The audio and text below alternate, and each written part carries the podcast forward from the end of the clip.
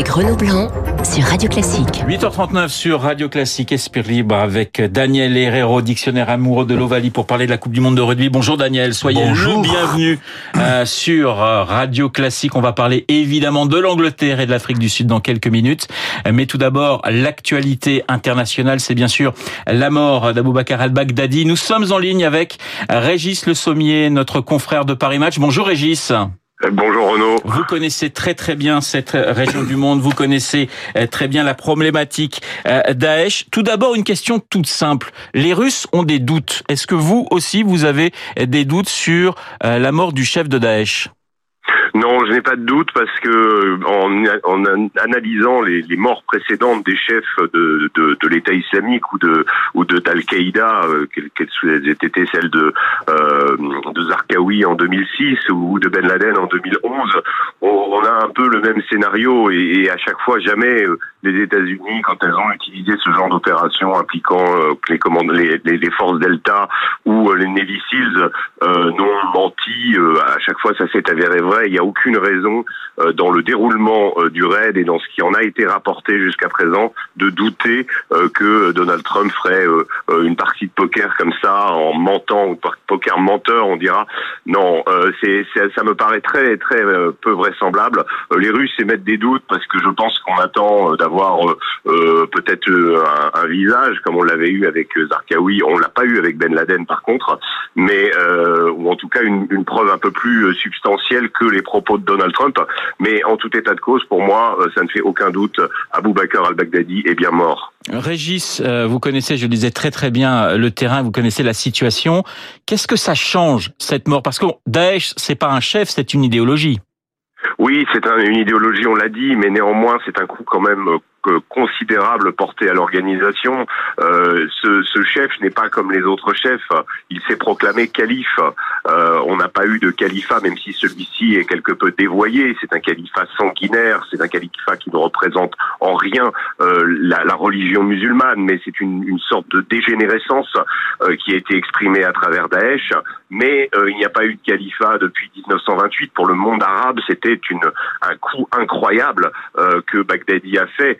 Donc il a mis, je dirais, le djihad et l'idéologie radicale à un niveau supérieur à laquelle Ben Laden, qui était un petit peu l'ancêtre, n'avait jamais été, jusqu'à laquelle il n'avait jamais été. Et puis surtout, il a réussi d'un petit groupe qui s'est formé dans les prisons américaines pendant la guerre en Irak. Eh bien, il a réussi à faire une organisation d'une puissance incroyable qui gouvernait à peu près 7 millions de sujets sur un territoire grand comme l'Angleterre. Voilà. Euh, donc euh, là, c'est un terme à cette. Euh, je dirais, il y a eu d'abord la fin du califat terrestre avec les derniers combats au début de l'année à Barouz, dans lequel on a vu finalement les, les, combattants de l'État islamique se rendre, ou en tout cas user de leur dernière cartouche. Et puis maintenant, ben voilà, avec l'assassinat de leur chef, on clôt un chapitre, même si, il faut le rappeler, vous l'avez bien dit, vous faites bien de le souligner, l'idéologie est bien là. Euh, on le voit, il y a encore des attentats qui sont faits au nom de Daesh, et c'est souvent d'ailleurs par des individus plus isolés qu'avant. Euh, Aujourd'hui, Daesh n'a plus la capacité de porter le fer en Occident comme elle l'a fait au moment du Bataclan, par exemple. Oui, justement, Emmanuel Macron parlait d'étapes, hein, simplement en parlant donc de cette mort d'Al-Baghdadi. Donc, et ça me sera ma dernière question, vigilance encore toujours. Oui, vigilance, parce que oui, on peut. C'est assez simple. C'est ça ce qui est terrible avec l'État islamique, c'est que ce qui a été proclamé pendant ce, ces, ces, années de califat, euh, cette vision et cette façon de vouloir porter le fer et vouloir attaquer euh, tout ce qui n'est pas musulman, eh bien, euh, il y a encore des individus qui sont très sensibles à ça. L'État islamique a, a, a, joué sur un sentiment de victimisation ou d'humiliation supposée ou réelle des musulmans pour essayer de recruter. Il a, il a, il a connu un succès fou Aujourd'hui, son idéologie est toujours là et des gens peuvent frapper encore en son nom. C'est toujours possible, on l'a vu et on le voit encore. La plupart des attentats qui ont été commis en France depuis deux ans le sont le fait d'individus isolés qui ne sont pas allés en Syrie, qui ne sont pas allés en Irak, qui ont été influencés par cette euh, par cette propagande et puis par ce qui s'est passé, euh, par le fait que des combattants euh, là-bas, comment avec ce califat, eh bien ces individus peuvent encore frapper aujourd'hui et il faut évidemment rester très vigilant, c'est une évidence. Régis d'avoir été ce matin en ligne sur Radio Classique. Régis Le Sommier, notre confrère de Paris Match. Tout de suite, le rugby, Daniel Herrero. Renaud Blanc sur Radio Classique. Angleterre, Afrique du Sud, c'est la finale de la Coupe du Monde de rugby. Pour en parler, le plus grand compteur du rugby français, Daniel Herrero, qui publie le dictionnaire amoureux de l'Ovalie. Daniel, je me disais en préparant cette émission, bah, cette finale peut-être ne va pas vraiment vous plaire parce que l'Angleterre et l'Afrique du Sud, c'est pas forcément votre cup of tea, si je puis dire. D'abord, je vous salue Renaud et amis de Radio Classique. Euh, merci de l'invitation. Euh, le, monde d'Ovalie, le monde du rugby mondial, euh, bon, sauf une finale entre l'Angleterre et l'Afrique du Sud. On ne peut pas non plus dire que sur le trajet de ces deux équipes depuis un an et demi, deux ans, ce soit une radicale surprise. Ces deux équipes étaient quand même annoncées dans cette zone-là, zone demi-finale, finale. on sentait bien quand même aussi que la nouvelle pardon que la Nouvelle-Zélande et les All Blacks étaient quand même euh, probablement dans, dans le trio pour aller vers le podium. Ils y sont arrivés, ils se sont fait battre par les Anglais. La question est pardon la question est est-ce que est-ce que euh, l'arrivée à ce niveau-là des Anglais euh, et des Sud-Africains avec le jeu produit est légitime? On pourra dire que le parcours des Anglais de l'équipe nationale d'Angleterre sur euh, sur cette Coupe du Monde, il est plutôt bon très bon et régulièrement éblouissant. C'est-à-dire, ça fait un mois et demi qu'il joue franchement bien ou très très bien et que l'Afrique du Sud, depuis le début de cette Coupe du Monde, il est gaillard, robuste, mortifère, sauvageon et, euh, et rudoyant. Et donc, euh, peut-être que leur niveau euh, euh, vers la finale est aussi légitime. Alors, dans le dictionnaire amoureux de l'Ovalie, vous écrivez, pour l'Angleterre, on balance entre admiration et désir de meurtre. Alors, vous êtes plutôt dans l'admiration ou dans le désir de meurtre Le désir de meurtre, il faut le, le, propos est probablement un peu excessif et la métaphore, la métaphore n'est pas, pas, pas à mes yeux totalement légitime, surtout pas en ce moment.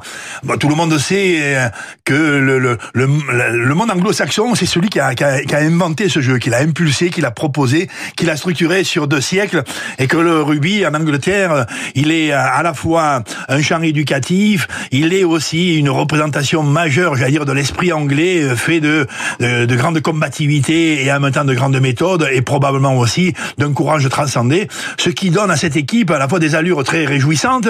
Tu vois, quand tu vois l'anglais, il est toujours, euh, il est toujours, euh, je dirais, habité. Il met le maillot, quelque chose qui relève du sacré. Et c'est séduisant.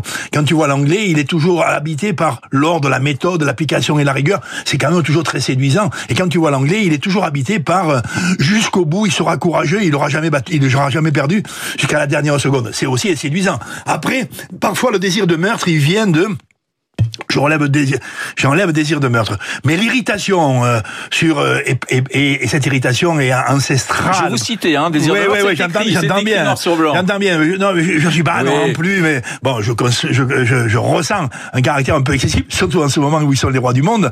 Mais euh, l'irritation, le, on dira, et parfois même la colère, et parfois ce qu'on pourrait appeler le seuil assez haut de vexation avec, avec eux, qui, qui entre Français et Anglais, quand même, ça dure depuis très très longtemps, hein, à travers à travers nos histoires, euh, ça vient probablement de la posture, euh, tu vois, de ce sentiment quelquefois léger mais incontestable de suffisance, euh, de peut-être de peut-être même de moralisateur excessif sur le regard sur le monde ou sur l'éthique des hommes et du jeu de rugby en particulier. Ça peut parfois nous irriter. Là, honnêtement, Rien à dire. Il y a une image d'ailleurs juste au moment du, du haka, cette demi-finale entre la Nouvelle-Zélande et l'Angleterre, où l'on voit Owen Farrell, l'un des plus grands joueurs anglais, faire un petit clin d'œil aux, aux, joueurs All Black qui sont en train de faire le, le, le haka, genre de dire non mais allez-y, j'ai pas peur, il y a pas de problème, on va vous on va vous battre. Quoi. Il y a, il y a, ce sentiment, on a l'impression, voilà, il est il est sûr de lui. Oui, alors lui c'est le capitaine d'équipe d'Angleterre. Et, et, il n'est pas capitaine par hasard. C'est un, un, excellent joueur, extrêmement travailleur, méthodique et rigoureux.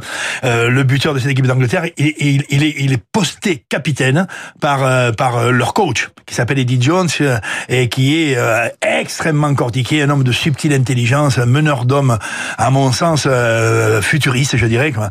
Et, et Owen Farrell, capitaine. Et capitaine de l'équipe d'Angleterre, il va jouer contre la Nouvelle-Zélande en demi-finale. C'est le match absolu. Tu vois, c'est le match que, que le monde du sport, et le monde du rugby à l'évidence, mais attend avec une... D'autant que l'Angleterre n'a jamais battu en Coupe du Monde la, Nouvelle-Zélande, contrairement à nous contrairement à nous, on les a tordu, même euh, dominé euh, au moins deux fois. Ouais. Et donc, et donc euh, ce, ce match-là, il est quand même très attendu. Les deux équipes sont grandes, très très grandes même. Elles sont flamboyantes depuis de- quelques lustres. Et on attend cette finale. On s'est mis en dimanche, on s'est lavé les dents. Tout le monde, est- euh, tout le monde est en appétence majeure, euh, qu'on soit initié ou profane, quoi. hein. Ouais. Et là, Owen Farrell, effectivement, dès qu'on prend un gros plan sur lui dans les quelques secondes qui précèdent la cas, il fait un coup d'œil.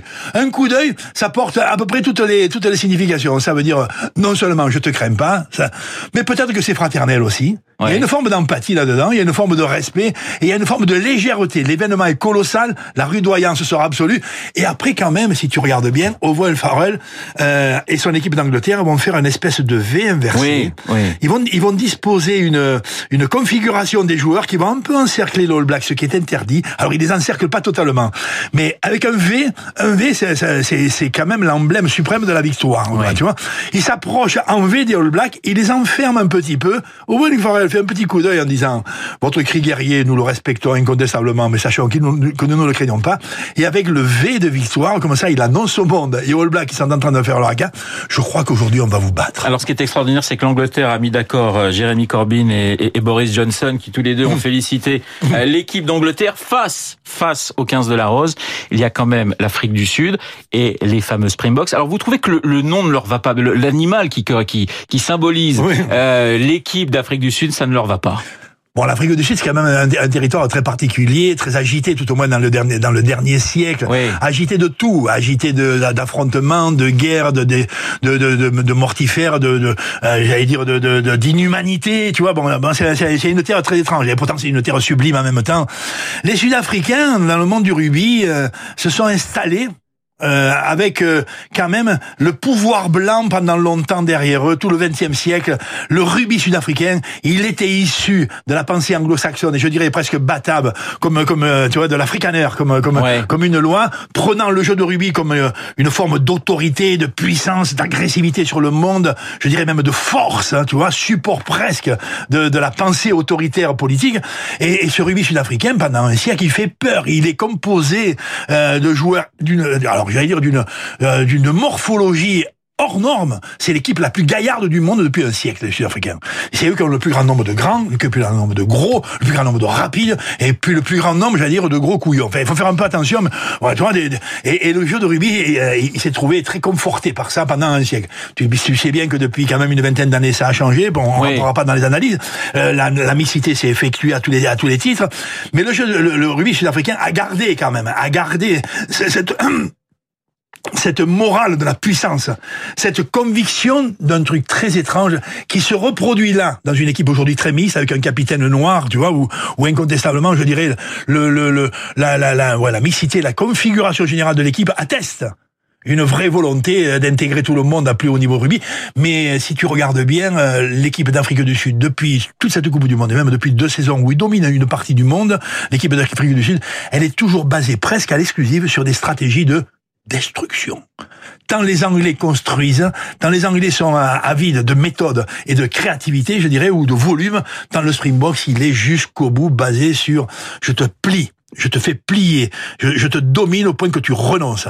Et, et toutes les équipes qu'ils ont, que, que les Springboks ont rencontrées, alors effectivement, euh, toutes les équipes sont passées par cette moulinette-là. Alors effectivement, sur le Bayou, La petite ils ont, antilope. Ils ont, ils ont historiquement une petite antilope. Ouais. Il y en a des milliers d'antilopes, de- d'espèces d'antilopes en Afrique du Sud. Celle-là, c'est la plus petite. On l'appelle la gazelle. Tu vois, euh, gamba, gam, qui Gambi, on dira. Elle est, elle est, elle est mignonnette. Alors que le Springbok, il est quand même plutôt de l'allure du Golgoth. Alors justement, euh, vous écrivez, ce qui est magnifique dans, dans, dans ce livre, le dictionnaire amoureux de, de l'Ovalie, c'est vous montrez les spécificités de, de chaque équipe. Mais est-ce qu'aujourd'hui, euh, Daniel, il n'y a pas une uniformisation du rugby avec des, des j'allais dire des, des, des, carrures qui se ressemblent de plus en plus en fonction des pays? On a l'impression, grosso modo, je schématise, mais qu'ils font tous 2 mètres, 100 kilos et qui courent tous euh, le 100 mètres en, en, en 11 secondes.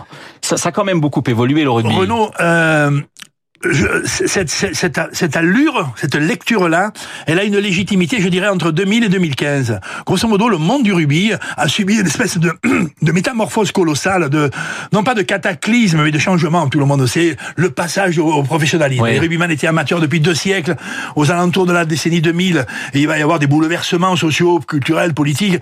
Bon, le jeu de rugby devient professionnel. Les hommes qui jouaient et qui aimaient les amateurs qui jouent, tu vois, sont passés vers le travail, le monde de le travail, la performance, le spectacle, tout ça, ça a beaucoup changé de choses.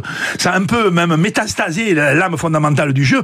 Et avec le grand volume de travail qui, s'est accompagné avec l'invitation euh, vers le professionnalisme, les hommes sont devenus plus costauds. Et ceux qui dominaient le monde dans ces époques-là, les Sud-Africains, les All Blacks, les Australiens, étaient franchement des très très hautes morphologies, des très grandes caisses. Le monde s'est mis à copier un peu cela. Et en même temps, en même temps, on était quand même dans une approche cest dire social du monde tout court, qu'on appellerait la mondialisation. Tout le monde faisait à peu près pareil dans la vie sociale, notamment de l'Occident, et dans la vie du rugby en particulier. Tout le monde s'est mis à jouer entre 2000 et 2015 presque de la même façon. Bourrin, gaillard, percutant.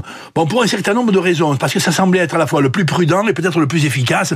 Le jeu de caisse, le jeu de gaillardise, le jeu de défi physique, le jeu de prise de risque calculé, et toutes ces équipes très identitaires. Je sais pas moi, les Anglais étaient très identitaires. Moi, tu me faisais jouer, tu me montrais les Anglais avec un maillot écossais, je te disais non, c'est les Anglais, tu vois, pendant longtemps. Et puis là, euh, les, Gallois, les Écossais, les, les, les, Springboks, n'en parlons pas. Les Springboks, tu pouvais mettre n'importe quel maillot, te dis ça, c'est les Springboks. La façon de jouer, la façon de courir, la façon d'appréhender les premiers contacts, les défis, les collisions, tu vois, tout ça signé. Les All Blacks, qui avaient à la fois ce jeu, à la fois, et quand même de, de, de, grande qualité athlétique et de, de chaleur du poumon, ils te faisaient beaucoup courir, mais en même temps qui avaient la créativité. Et les Français aussi, tu vois, quand même, qui... Et là, pendant 15 ans, oh là là, les grands, les gros et les grands couillons. C'est-à-dire, le jeu est devenu d'une pauvreté absolue. Et, on est revenu depuis 5 ou 6 ans, depuis 5 ou 6 ans, on revoit les traits identitaires réémerger. Les, traits, les All Blacks sont quand même devenus spécifiques. Les Anglais ont retrouvé leur splendeur d'ordre et de méthode. Et, et, les Springboks, dramatiquement, eux, sont restés toujours aussi couillons. Il me reste deux questions et j'ai plus qu'une minute. Euh, première question, très simple. Votre pronostic, Daniel, pour cette finale entre l'Angleterre et l'Afrique du Sud? L'Angleterre quand même? Oui, parce que je, euh, alors, à la fois au niveau du cœur et au niveau des, des euh, de, de l'analyse, je dirais quoi. Au niveau du cœur, les, les Anglais, ça me force pas de le dire, mais eh, ils sont tradition et modernité. Ah. Tradition de rudesse, d'application, de méthode, de gaillardise, de sacralisation du maillot tradition absolue, et en même temps volume de jeu, subtilité des, constructions, euh, jeu cortiqué, jeu, jeu, jeu, jeu élaboré. Euh, donc je, je, je, les mets, je les mets, je les mets favoris objectivement. Après, euh, enfin encore au niveau du cœur, les Springboks, honnêtement, la demi-finale. Hein, tu vois, leur jeu est une indécence, est une offense morale à l'évolution du monde. Honnêtement, quoi. Un jeu qui n'est basé que sur la gaillardise, sur la stupidité du physique, sur faire plier l'adversaire pour essayer de le tordre, quand même, ça nous fait un peu mal au cœur. Et s'ils sont champions du monde avec ça, euh, ça nous, je sais pas que ça nous irriterait, mais ça nous donnerait un peu quelques désespérances. Une dernière petite question sur l'équipe de France sortie en, en, en quart de finale. Dans quatre ans, le mondial, c'est chez nous, c'est en France. Ah, voilà, il nous reste 20 secondes, mais vous y croyez à l'équipe de France dans, dans 4 ans? On peut se relever de pratiquement 10 ans de disette, j'allais dire? 10 ah, ans de disette, pour pas dire d'infamie, et quelquefois même euh, de... Euh, euh, ouais, je peux pas dire de euh, d'une d'une stupidité comportementale, quoi, qui fait que depuis 10 ans on joue pas bien, l'adversaire est toujours un peu meilleur que nous, qu'autour de, qu'autour de notre équipe, les coachs, c'est toujours très tendu, que la fédération, elle montre toujours plutôt, plutôt de la combine que de la franchise. Ça, c'est toujours été le cas, donc, bah, Plus ou moins quand même, là, quand même, c'est cette attitude-là nous a un peu dominé. On voit arriver 2023 à l'horizon. On sait que les Français vont l'organiser. On sait en même temps que ça peut être très enthousiasmant. On voit dans le, dans rugby de France cinq ou six joueurs ou sept ou huit peut-être qui apportent des fraîcheurs, des jovialités. Ils ont même balé. Ils sont titulaires d'un quotient intellectuel plutôt bien équipé et ils nous semblent avoir dans la guibole toutes les fraîcheurs du futur. Eh ben, on dira, il y a quand même quelques espérances euh, dans cette perspective. Merci beaucoup, Daniel Herrero, d'avoir été mon invité ce matin sur Radio Classique. Le dictionnaire amoureux de l'Ovalie, c'est chez Plomb. Que vous aimiez le rugby, que vous connaissiez le rugby ou que vous ne connaissiez pas le rugby, lisez ce livre, lisez Daniel Herrero. Merci encore, il est 8h57. Dans un instant, l'essentiel de l'actualité avec euh, Laurence Gondin.